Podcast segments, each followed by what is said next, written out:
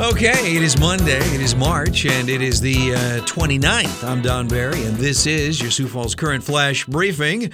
50,000 watts of memories, news, and information delivered daily on demand. Did you get outside yesterday? Gorgeous day yesterday.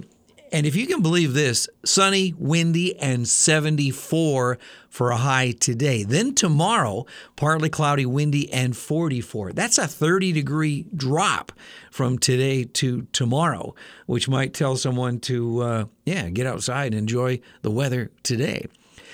Our flash briefing flashback song went to number one in the U.S. in March of 1976. What is that, like 45 years ago? I'm only going to play the music bridge in this song because I think the vocals are so identifiable. Do you know it?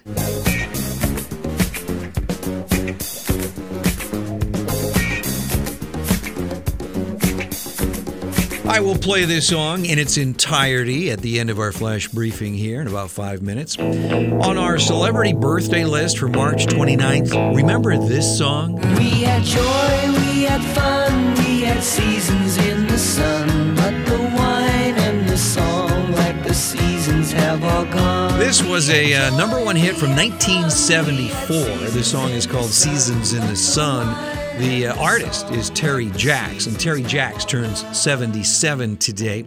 Record producer, composer Vangelis is 78 today. He composed uh, Chariots of Fire. Also, supermodel Elle Macpherson is 57 today.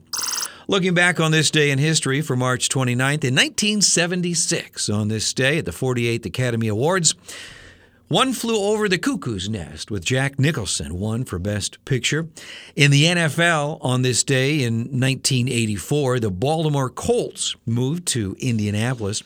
Rain Man won for the Best Picture on this day in 1989. In 1994, on March 29th, Coach Jimmy Johnson said adios to the uh, Dallas Cowboys. And in 2019, on this day, Joe Biden was accused of an inappropriate kiss by fellow Democrat Lucy Flores. Also in 2020, on this day, uh, one year ago, infectious disease expert Anthony Fauci warned that America may see between 100,000 and 200,000 deaths from COVID 19. Boy, was he off. In the national headlines, Senator Ted Cruz and Senator John Cornyn, both Texas Republicans, led a delegation of senators to Donna, Texas yesterday, where migrants have been packed into facilities designed for a much smaller number of people.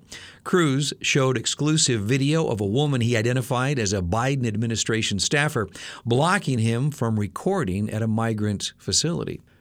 Authorities in Florida rescued two theme park goers after a slingshot ride broke down, leaving both of them suspended over 30 feet in the air. Fortunately, no one was reported uh, injured during the incident. In the world of entertainment, this really surprises me. William Shatner admitted that he never watched an episode of his hit TV series Star Trek, on which he played Captain James T. Kirk.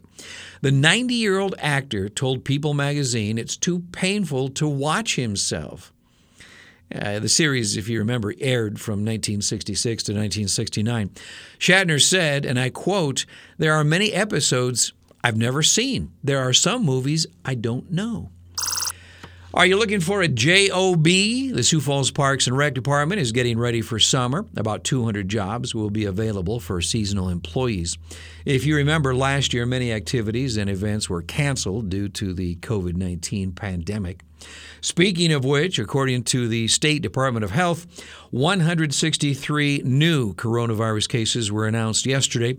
There are 80 current hospitalizations as of Sunday, and the current death toll is at 1,933. In sports, the uh, former head coach at the University of South Dakota, Craig Smith, will be going out west.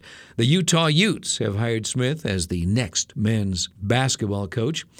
In the NCAA tournament, after today's games, we'll be down to the Elite Eight. The team to beat, obviously, if you've been watching this, is uh, Gonzaga. Uh, they are still undefeated, so I guess time will tell. And our quote for the day is about selfishness. It's from Jane Austen. Selfishness must always be forgiven, you know, because there is no hope for a cure.